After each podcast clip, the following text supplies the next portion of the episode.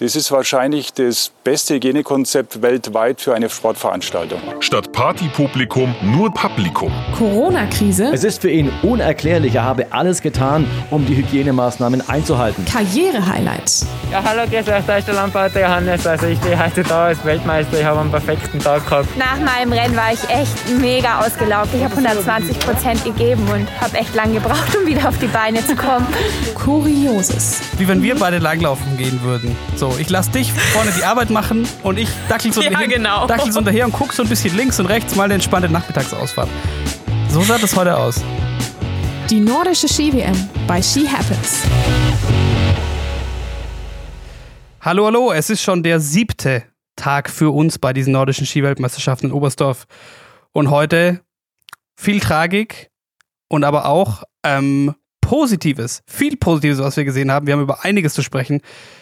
Mein Name ist Moritz Batscheider und mir zugeschaltet Corinna Horn. Hello.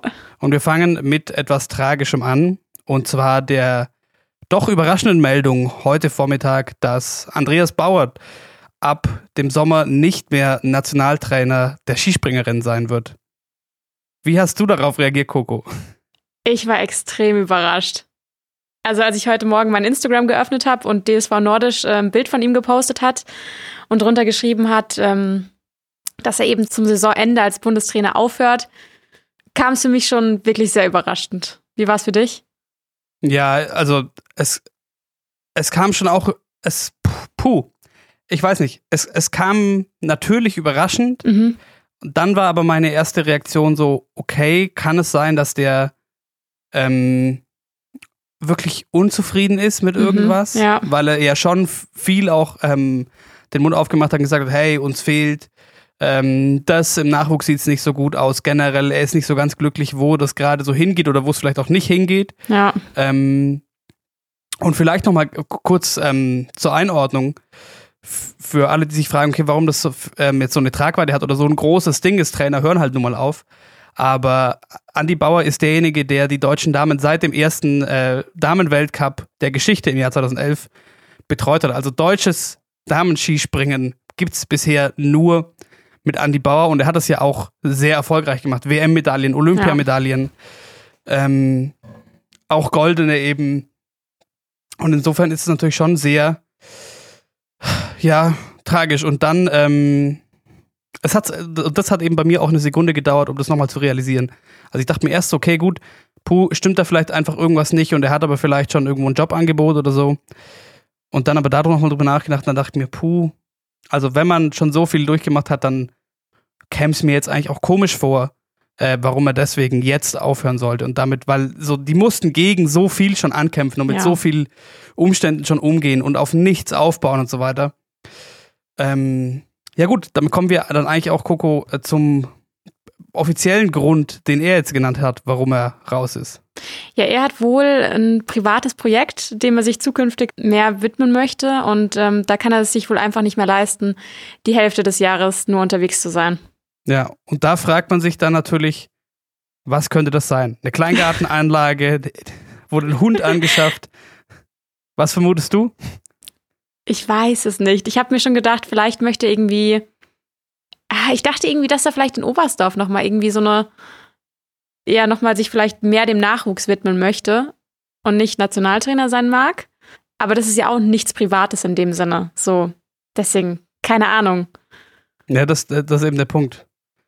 Es ist, das ist nichts Privates. Ähm, wir hatten es vorhin schon davon. Ich hatte, oder ich habe eine Vermutung, ich bin mir jetzt wirklich nicht sicher, ob das realistisch ist, aber ob er sich nicht vielleicht der ähm, Oberstdorfer Insider-Information, ob er sich vielleicht nicht der Fußballkarriere seines Sohnes widmen möchte. Also der eine Sohn ist oder war Langläufer und der jüngere spielt Fußball und das auch recht erfolgreich. Der, ähm, früher für uns war das immer weird, wenn wir so hobbymäßig kicken waren.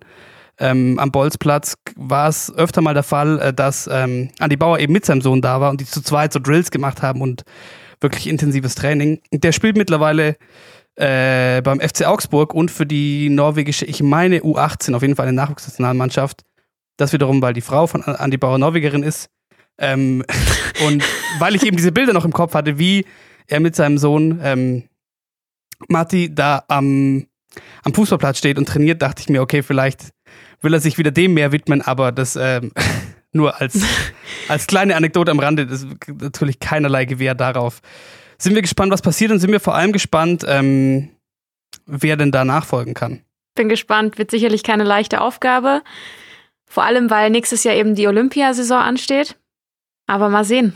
Das ist halt noch der Punkt. Ja. Das ist halt, also jetzt nach der, nach der, ähm, nach der WM so vor der Olympiasaison, das ist natürlich fies, gut. Ja. Richtiger Zeitpunkt ist wahrscheinlich nicht. Aber ich muss sagen, es gibt einen, den würde ich da sehr gerne sehen. Mhm. Und zwar Werner Schuster. Die deutschen Herren hatte er schon. Ja. Und jetzt, ich muss wirklich sagen, als ähm, Experte bei den Übertragungen von Eurosport vom Damenskispringen, Es war richtig nice. das hat mir sehr, so, so, so gut gefallen. Ähm, und das wäre doch mal was. Voll. Ich kann es mir gut vorstellen. Das wäre schon cool irgendwie. So viel, so viel an Input von unserer Seite zur, zur Trainernachbesetzung bei den Skispringerinnen. Wir ähm, sind ja immer wieder in Kontakt mit der Kata. Ich habe ja heute auch geschrieben, es kam jetzt noch nichts. Da gibt es ja auch, wie gesagt, einiges zu verarbeiten. Erstmal, also das hat er auch noch gesagt, der Entschluss sei ihm schwer gefallen. Ähm, vereinzelt seien auch Tränen geflossen und äh, nach der Nummer gestern und so weiter. Also die Kat hat sich noch nicht gemeldet. Wenn sie sich meldet, sagen wir natürlich Bescheid oder vielleicht schickt sie da auch wieder eine, eine Audio. Ähm, sind wir gespannt, wie es da weitergeht für die Damen, nachdem die WM jetzt rum ist für sie und noch nicht vorbei ist die Weltmeisterschaft für die nordischen Kombinierer. Und oho, Coco, da haben wir jetzt auch einiges zu besprechen. Aber ich würde sagen, vorher, bevor wir uns Ja. diesem, ähm, wir haben auch ein Monstrum an Notizen dazu heute angefertigt während des Wettkampfs. bevor wir uns diesem Monstrum widmen, hören wir kurz rein. Wir haben eine weitere Ausgabe, Ausgabe unseres Entscheidungsspiels Hurricane Sprint und passend, weil heute war das letzte Mal, dass er mit dabei war, mit Johannes Ritzek.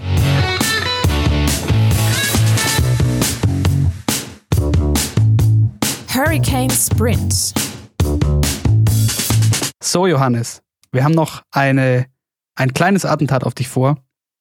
Und zwar ein kleines Spielchen. Ähm, das kennen vielleicht einige, die zuhören schon. Ähm, das gibt es auch woanders schon. Das ist keine komplett brandneue Idee, aber wir fanden es so toll, dass wir es eigentlich fast ähm, übernehmen mussten. Und zwar ist es eigentlich super einfach.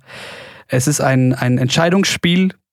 Wir wir geben dir immer ein Wortpaar und du musst dich für eine der beiden Optionen entscheiden. Alles klar. Ähm, und ähm, es gibt äh, eigentlich nur zwei Regeln dazu. Du musst direkt antworten und die Antwort ist auch nur einer der beiden Begriffe, keine Erklärung. Ähm, du hast pro Antwort fünf Sekunden Zeit und wenn du aber doch jetzt bei einem, bei einem Wortpaar sagst, Bruder, will ich äh, mehr zu sagen, weil sonst fühle ich mich grob missverstanden, ähm, dann äh, darfst du die Hand heben und die Coco macht eine Notiz und dann können wir das im Anschluss noch kurz klären, aber nicht währenddessen. Das ist der Gag dabei, Hand heben, weil ihr da draußen hört es natürlich nicht. Also gibt es dann quasi immer noch eine kleine Überraschung hinten raus. Alles klar. Dann habe ich hier die Uhr. Coco ist noch sie weit. Johannes, bist du auch ready? Jawohl. Okay, dann geht's los. Großschanze oder Normalschanze? Großschanze. Espresso oder Cappuccino? Espresso. Burgstall oder Alpe Jammies? Burgstall. Spiegelreflex oder Systemkamera? System. Manuell oder automatisch? Manuell. Kunstschnee oder kein Schnee? Kunstschnee. Radeln oder laufen? Laufen. Fliegen oder fahren? Fliegen. Einzelzimmer oder Doppelzimmer? Doppelzimmer. Zoll oder Bundeswehr? Zoll. Bundeswehr oder Polizei? Bundeswehr. Zweites Standbein oder Telemark? Telemark. Energy Drink oder Heizkessel? Heizkessel. Sprunganzug oder Jogginghose? Sprunganzug. Schlager oder Rap? Schlager. Material oder Kondition? Kondition. Technik oder Wille? Wille. Pulsuhr oder Gipfelbier? Gipfelbier. Oberstdorf oder Lachti? Oberstdorf. Winter oder Sommer? Winter. Rennrad oder Mountainbike? Rennrad. Skihalle oder Skiroller? Skiroller. Mütze oder Helm? Helm. WM oder Olympia? Olympia. Gesamtweltcup oder WM? WM. Treppe oder Aufzug? Aufzug. Bergauf oder bergab? Bergauf. Staffel oder Single Mixed? Staffel. Der Zone oder Sportschau? Sportschau. Weißwurst oder Cashbatzen? Cashbatzen. Kraftraum oder Yogamatte? Kraftraum. Dialekt oder Hochdeutsch? Hochdeutsch. Enzian oder Edelweiß? Enzian. Enzian oder Obstler? Enzian. Sonntagskirche oder Sonntagskater? Kirche. Tofu oder T-Bone? T-Bone. Skispringen oder Fußball? Skispringen. Corona News oder Promi Flash? Weder noch. Promi Flash. Wettkampf in der Bubble oder kein Wettkampf? Wettkampf in der Bubble. Punkte oder Preisgeld? Preisgeld. Nudeln oder Reis? Nudeln. Herr der Ringe oder Star Wars? Boah, beides. Also muss eins von beiden nehmen. Äh, Star Wars. Harry Potter oder Game of Thrones? Harry Potter. Bud Spencer oder Terence Hill? Terence Hill. Terence Hill oder Terence Weber? Terence Weber. Erik Frenzel oder Hannu Manninen? Äh, Erik Frenzel. Hermann Weinbuch oder Thomas Müller? Thomas Müller. Thomas Müller oder Thomas Müller? Thomas Müller. Nie wieder springen oder nie wieder laufen? Nie wieder springen. Geschafft. Puh. Zwischendrin war es mal abarbeiten, aber war doch sehr, sehr viel Amüsantes dabei. Aber ich habe vergessen, glaube ich, die Hand zu heben, aber wurscht. Warum hast du bei Mies oder Burgstadt so lange überlegt? Ähm, ja, Burgstall kenne ich natürlich nun auswendig, ist auch cool. Äh, ich bin ja sogar mal, das war bei uns einmal im Weltcup dabei, die Chemis hochgelaufen. Das war schon auch ein cooles Rennen, auch so ein anderes Format. Deswegen war das eigentlich ähm, auch damals echt interessant und deswegen habe ich so überlegt, weil das hat mir dann doch besser gelegen, als ich damals dachte. Also ich war da wie 19 und war da, oder 18 sogar, war da eigentlich noch zu jung und in, nicht in der läuferischen Verfassung, aber es war trotzdem cool. Vielen Dank und äh, viel Erfolg noch. Ja, sehr gerne. Dankeschön.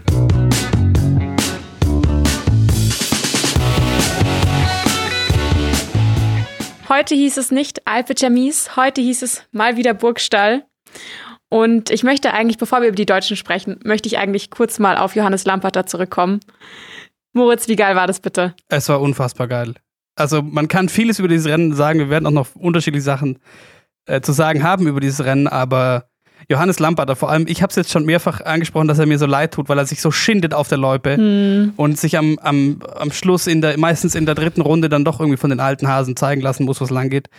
Ähm, und die Nummer heute, der zweitjüngste äh, Noko-Weltmeister der Geschichte, vor drei Wochen erst Juniorenweltmeister geworden, so gefühlt mal nebenbei, kurz mal nach Lahti und zurückgechattet. Macht noch sein Abi. Und macht noch sein Abi jetzt an Matura. Und ähm, jetzt ein Startzielsieg von der Großschanze bei der WM. Damit Nachfolger von, von, von Erik Frenzel, was eine Ansage. Und aber auch wirklich ähm, so, so beeindruckend. Ich glaube, das war heute, bei dem hat man auch wirklich dieses, wenn so ein Athlet so ein absolutes Hoch hat, so, es ist alles scheißegal, so. Das hat man heute, finde ich, definitiv gesehen, so. Der Sprung war schon eine absolute Bombe, 138 Meter, vor allem, weil alle vor ihm, da hat gar nichts funktioniert. Dann hat man über die Bedingungen nachgedacht, dann kommt der 19-jährige Johannes Lamperter und nagelt da einen hin und bei 138 Meter, da bei vielen Kombinierern die Landung, da gibt es meistens nicht so viele Punkte, bei einigen, Hm. stellt einen wunderschönen Sprung hin, geht auf die Loipe.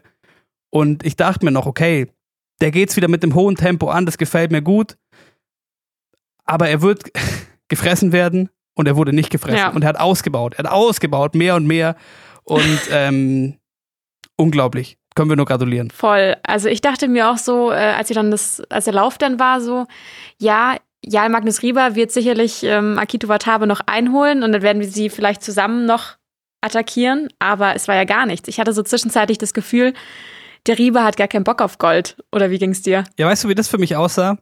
Ja.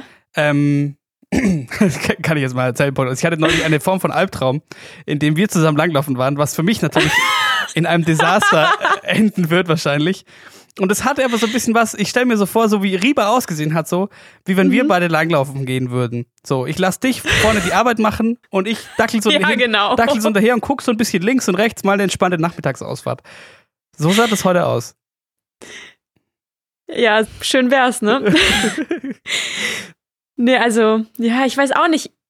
Ehrlich, ich habe mir wirklich gedacht, Jarl Magnus Rieber, der holt das Ding heute. Ja, hätte man auch eigentlich annehmen müssen. Also die, man, man darf ja jetzt auch nicht ähm, unterschätzen, also die, oder was heißt unterschätzen, überschätzen, so die, das waren ja eigentlich die idealen Rieberbedingungen so. Ja, Er hat, er hat auch einen, erwart, er hat keinen kein Übersprung, aber einen unfassbar guten, also das muss man ja immer voraussetzen. Er hat einen guten Riebersprung gezeigt, sagen wir mal so. 37 Sekunden Rückstand, das ist eigentlich, also da fällt mir wirklich jetzt auch keine Erklärung ein. Weil, also, das muss ja eigentlich. Äh, ich weiß auch nicht. Und irgend, also er hat also keine Attacke im ganzen Rennen. Er lässt sich das ganze Rennen von Akito Watabe, der mir da bei dabei irgendwie dann doch leid getan hat, ziehen, um den dann am Schluss noch zu zersägen und sich die Silber Silbermedaille zu holen. Ähm, weiß man nicht. Also entweder, ja. entweder er, es ist doch einfach jetzt so, die Saison steckt ihm in den Knochen und es, äh, und es reicht vielleicht doch einfach nicht für alle Weltmeistertitel oder aber, und das kann ich mir eigentlich nicht vorstellen, bei dem, bei dem Ehrgeiz. Und das ist ja schon auch, das ist ja auch was, was der, der Finzi uns öfter erzählt, so, was mhm. man auch intern mitkriegt. Das ist ja schon auch ein verbissener Typ. Mhm. Ähm, ich aber mein, das ist ja die zweite Erklärung. Ja er, er, er, wollte es nicht so, aber puh. Ja. Ja, sein Ziel war es ja eigentlich auch, den Rekord vom Johannes Rützek einzustellen. Ja. Wäre wär mal interessant zu wissen, woran es heute gelegen hat, ne? Aber ja. da lass uns doch vielleicht mal auf die Deutschen schauen. Da ging es nämlich schon sehr, sehr schlecht auf der Großschanze heute los. Oh ja. Oh ja. Das ist also angefangen, erster Springer heute war Johannes Ritzek. Und ich habe mir notiert, uff, uff, uff. Mm. Das war ein super unruhiger Sprung, ähm, zu spät, kommt auch nicht in die Drehung und ähm, fällt bei 116 Metern ab. Das hat man generell bei vielen Springern, bei den Deutschen, aber auch bei anderen heute gesehen, dass von der, also ich fand es zum einen A, erstmal krass, wie die Schere wirklich auseinanderging heute so. Mhm. Du hattest die vier vorne, die ähm, krasse Sprünge zeigen und richtig weit kommen. Das ist ja das, was wir bei der Tournee, wo wir die Schanze mal so ein bisschen analysiert haben mit Vincent, ähm, auch schon mal besprochen haben. Das ist natürlich eine Schanze, das, da ist es auch so, da fällt die Streuung recht groß aus, aber man hat es auch richtig an den, an den Flugkurven gesehen. So, die, die, bei denen, die tatsächlich dann so weit gesprungen sind, waren die Landungen eigentlich recht smooth und ganz viele, bei ganz vielen ist der, die irgendwo dann so zwischen 110 und 120 runterkamen, ja. ist der Sprung so auf den letzten, sah so aus, als ob sie jetzt den letzten eineinhalb Metern wirklich so runterfallen. Ja, fand ich auch. Also die Bedingungen waren auch fies, teilweise Manuel Feist auch. Bei dem ist eben auch der Sprung zusammengefallen, 118,5 Meter. Ähm, der hatte sehr fiesen Rückenwind im oberen Drittel. Ähm, und dann sind einige nicht gut gesprungen. Erik Frenzel hat noch das Beste draus gemacht, finde ich, aus seinem Sprung. Mhm. Ähm, was wir aber noch gar nicht angesprochen haben, was mir beim Springen aufgefallen ist, was war denn da eigentlich ganz unten im Auslauf los? Wer hat da, Wer hat da Stolpersteine mhm. aufgestellt? Total, also pass auf, es waren auf jeden Fall mindestens drei. Es war der Kasache Bochkarev, Mario mhm. Seidel mhm. und, und Frenzel Erik oder? Frenzel, die alle irgendwie wirklich kurz vorm Abbremsen ganz unten im Auslauf irgendwie irgendwo hängen geblieben sind im Schnee. Ja. Ähm, und die es dann noch gelegt hat. So viel zu Erik Frenzel. Und dann die anderen, ja, die Deutschen durch die Bank, keine, keine guten Sprünge. Akito Watabe, wie gesagt, auch eine richtige Rakete. Ähm, dazu habe ich mir eben auch geschrieben, crazy, wie die Streuung ausfällt. Akito Watabe nur einen halben Meter kürzer als ähm, Johannes Lampert, der 137,5 und dann Finzi kam als Vorletzter. Und da habe ich mir aufgeschrieben, ach du Scheiße, oh nein, fuck, fuck, fuck. Das war wirklich so die Stimmung, ehrlich. Ich habe so mitgelitten. Ja, und ich dachte, ich war so, ich hatte so viel Hoffnung noch, weil davor gab's, waren es so, weiß nicht, boah, ich würde acht bis zehn Springer, wo die Bedingungen auch wirklich scheiße aussahen. Und mhm. ähm, beim Finzi, die Bedingungen waren tatsächlich auch noch gut. Aber das war nix. 116 Meter, 3, 18 Rückstand. Und so sah das am Ende dann auch ein bisschen aus. Heinz Kutin meinte, waren die Wochen mental müde und das hat sich im Wettkampf gezeigt. Sie wollen noch Kräfte sammeln für Samstag. Also auf den Schanzen in Oberstdorf nichts zu holen für die, für die Deutschen. Der einzige, der vernünftig gesprungen ist, war Fabian Riesle. Und der hätte auch nur mit viel Aufwand noch rankommen können. Und dann schauen wir doch noch drauf, Coco, wer denn dann noch rankommen könnte, weil wir, wir hatten es noch davon vorhin, dass ich habe dir noch geschrieben, hey, weil ich drüber nachgedacht habe, es gab schon wirklich lange kein, kein Kombi-Rennen mehr, bei dem, das ich im Fernsehen gesehen habe, bei dem ich in Finzi, weil er nicht irgendwo in der Führungsgruppe unterwegs war, gar nicht, also man hat ihn ja wirklich gar nicht in der Fernsehübertragung gesehen. Am Ende hat man ihn ein bisschen gesehen. Ich glaube, das war so Schlussrunde oder so. Da haben sie mal kurz gezeigt. Ah, okay.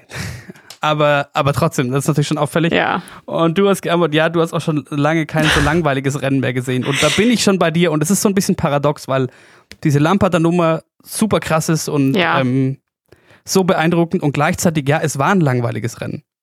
Ja, mega. Ich fand irgendwann so ab der, ab der dritten Runde war es dann schon absehbar, dass der Lamperter gewinnt und ich habe mich auch unfassbar gefreut für ihn.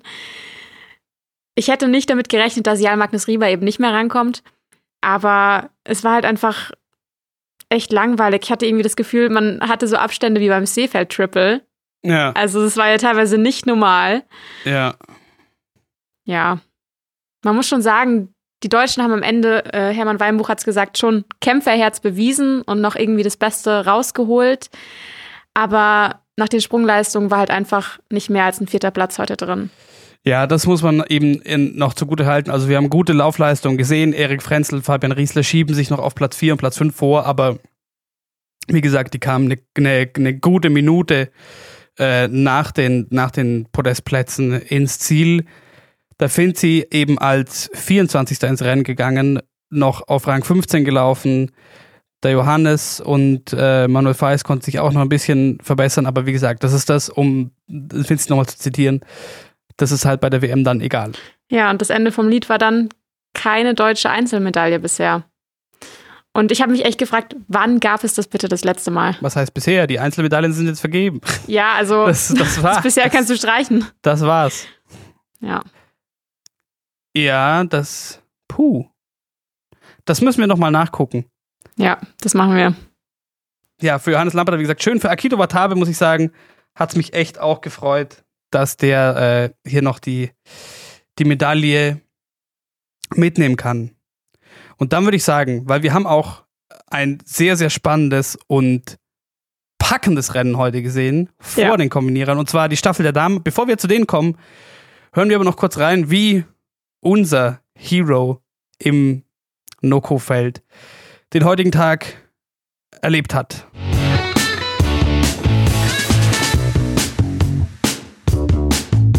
Neues aus der Schneeflocke. Ja, natürlich bin ich jetzt enttäuscht nach dem Rennen. Ähm, Hätte es mir schon anders vorgestellt, aber ich muss einfach sagen, auf der großen Schanze habe ich es jetzt einfach nicht hingekriegt. Es war einfach, ähm, ja, ich war einfach zu weit weg und haben verdient andere drei die Medaillen geholt und dementsprechend werden auch verdient am Samstag der Rio und der Erik starten. Und ja, es ist jetzt nicht so geil, aber Mei, ähm, es waren andere besser und ich schaue nach vorne. Heute habe ich wenigstens nur einen guten Lauf gemacht und ja, ähm, ich genieße jetzt die Tage hier noch, äh, schaue mir alles an und ja, kann vielleicht mal ein Teil vom Podcast wieder sein. Also, bis dann.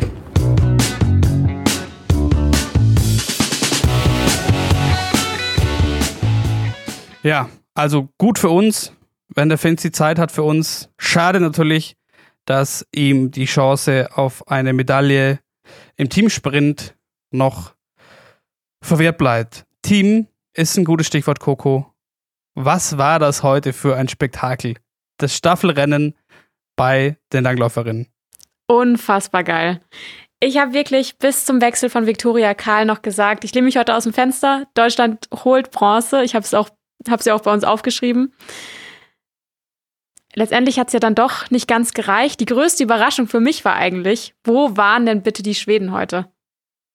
Also wirklich, die Medien in Schweden haben schon darüber geschrieben, nicht ob es ein Sieg wird, sondern mit was für einem Vorsprung sie am Ende gewinnen.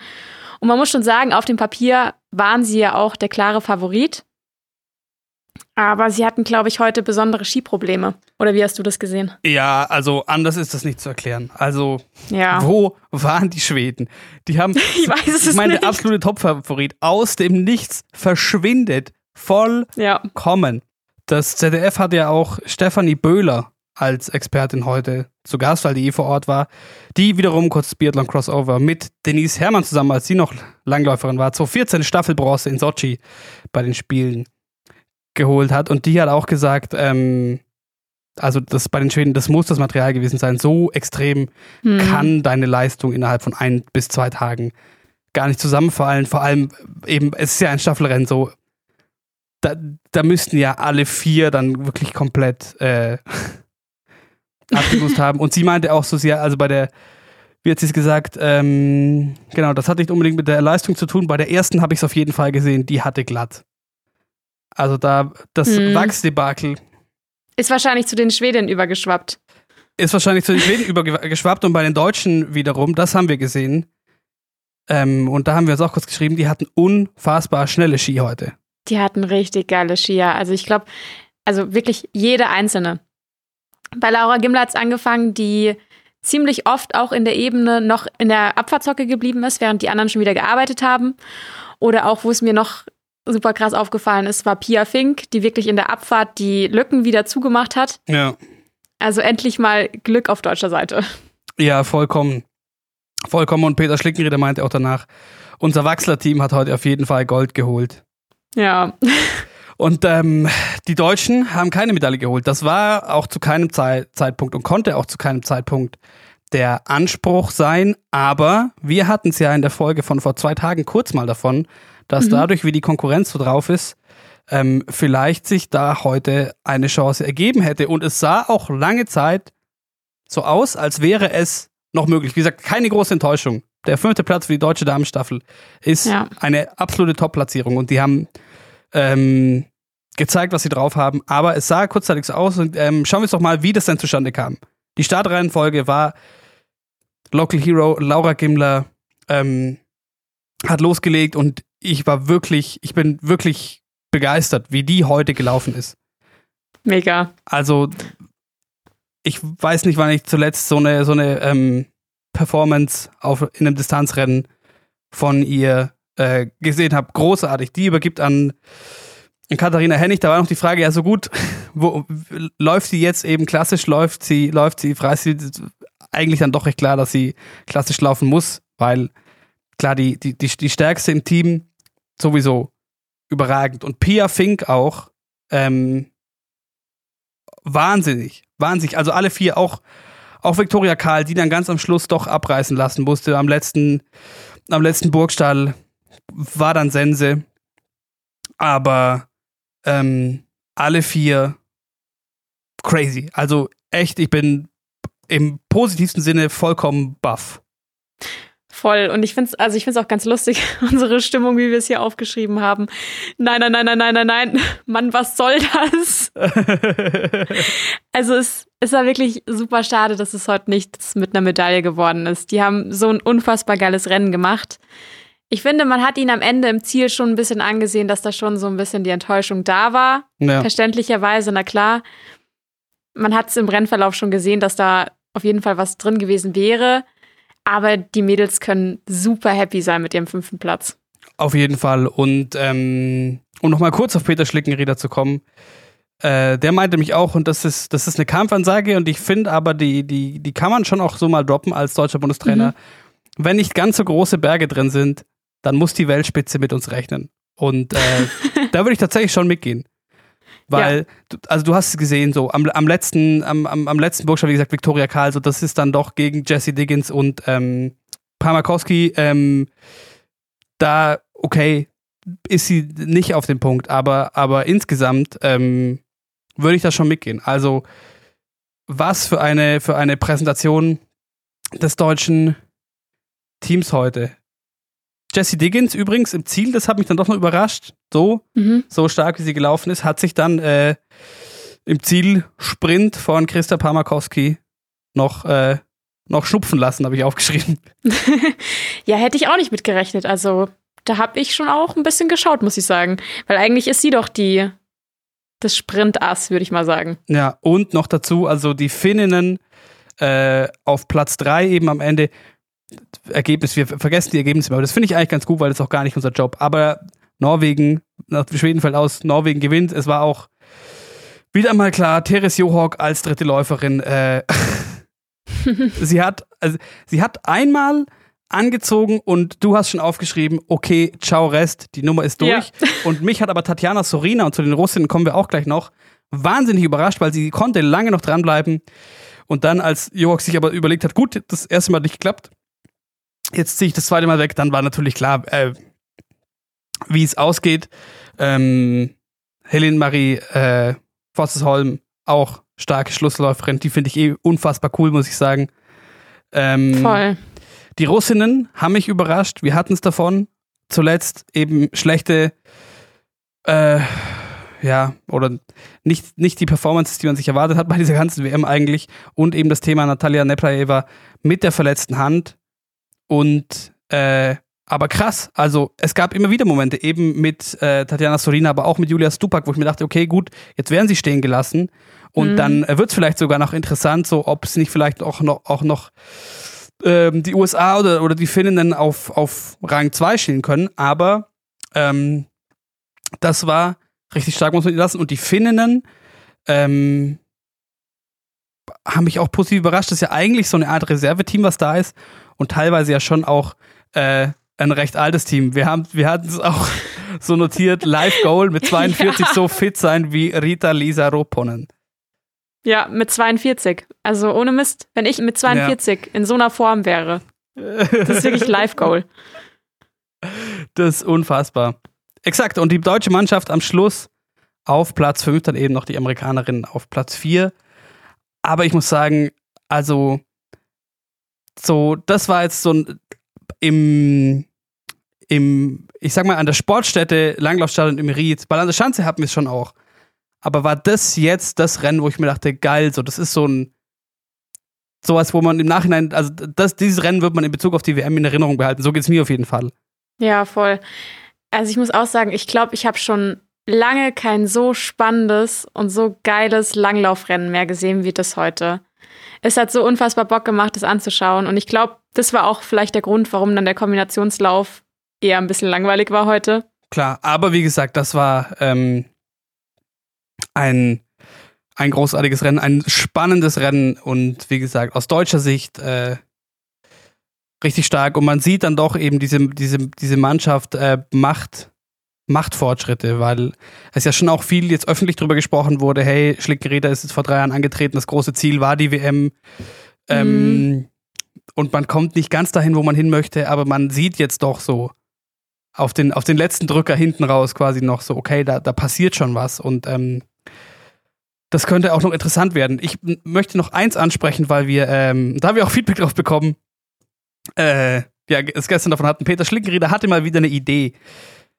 Anschließend an diese Idee, für alle, die die Folge gestern nicht gehört haben, es geht darum, dass er einführen möchte eine BMI-Regelung wie im Skispringen, ein, ein Mindest-BMI quasi, um bei den Damen im Distanzbereich so ein bisschen so einem ähm, vermeintlichen Magerheitswahn entgegenzuwirken.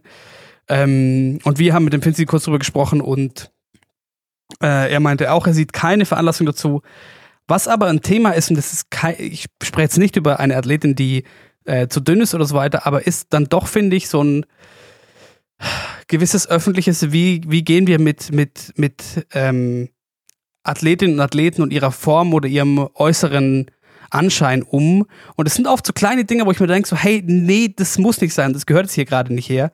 So zum Beispiel jetzt heute im ZDF beim äh, Langlaufstaffelrennen, als ganz am Schluss, als die Deutschen im Ziel standen und sich umarmt haben, ähm, der Kommentator des ZDF, Peter Leisel, neben dem das natürlich auch die, die, die, äh, die deutsche Leistung abgefeiert hat, so, so nebenbei gesagt, ja gut, Vicky Karl ist dann vielleicht doch zu schwer und zu groß für diese Verhältnisse. Ich finde, das geht gar nicht. Also ich habe Eurosport geschaut, deswegen habe ich den Kommentar von Peter Leisel gar nicht mitbekommen. Ich habe es eben nur bei uns gelesen in Notizen. Und ich dachte mir, dachte mir wirklich so, bitte, was ist los? Also was soll denn diese Aussage? Victoria Karl mag vielleicht groß sein, aber sie ist doch bei weitem nicht schwer. Die ist absolut durchtrainiert und schlank. Und dann so eine Aussage zu droppen, also Ja. fand ich absolut unpassend. Ja, und der Punkt ist ja, also ich, ich, ich, ich spreche das jetzt hier auch an, weil es ist jetzt nicht so, als hätte er sich eben hingestellt und gesagt, so ja, so, und drum gab es keine Medaille mehr und die ist, die ist einfach Ja. zu fett. Jetzt sogar ganz überspitzt Ja. gesagt. Natürlich nicht, aber sowas kommt immer wieder und immer wieder in so Nebensätzen. Und ja, ich finde, ähm, sowas muss nicht sein. nee, finde ich auch. Absolut. am Ende des Tages ähm, wollen wir uns aber auch nicht zu lange über solche Nebenerscheinungen aufregen. Wir haben eigentlich alles in allem bis auf das, dass wir natürlich, ja, dass es in der Noko schade ist, wie es ausging, Mhm. wieder einen großartigen WM-Tag erlebt und ich freue mich schon auf den morgigen. Was steht denn morgen an, Coco? Hast du es gerade präsent? Ja, ich habe es gerade präsent. Morgen steht die Langlaufstaffel der Herren an und ich hoffe, das wird wieder genauso spannend wie heute. Und außerdem sehen wir morgen endlich mal wieder die, die Skispringer auf der Großschanze. Und das wird natürlich auch nochmal eine Nummer, jetzt ohne Halvor Egner Granerüt. Hm. Da schauen wir mal. Kleinschanzenkarle wieder auf der Großschanze. Er hat bei der Verschanztournee gewonnen in Oberstdorf. Was wäre das für eine Nummer, wenn es da auch bei der WM noch eine Medaille gibt? Schauen wir mal. Wir sind sehr gespannt. Und damit beschließen wir den Wintersporttag, den WM-Tag offensichtlich heute. Vielen Dank fürs Zuhören. Abonniert uns, wenn ihr es noch nicht habt. Schaut auf Instagram vorbei, at she.happens.pod. Wir kriegen nach wie vor viele coole Aufnahmen aus nächster Nähe. So nah kommt niemand dran an die Schanzen, an die Anlagen im Ried etc. Und dann würde ich sagen, Coco, das war's für heute. Hat wieder sehr viel Spaß gemacht und wir hören uns morgen.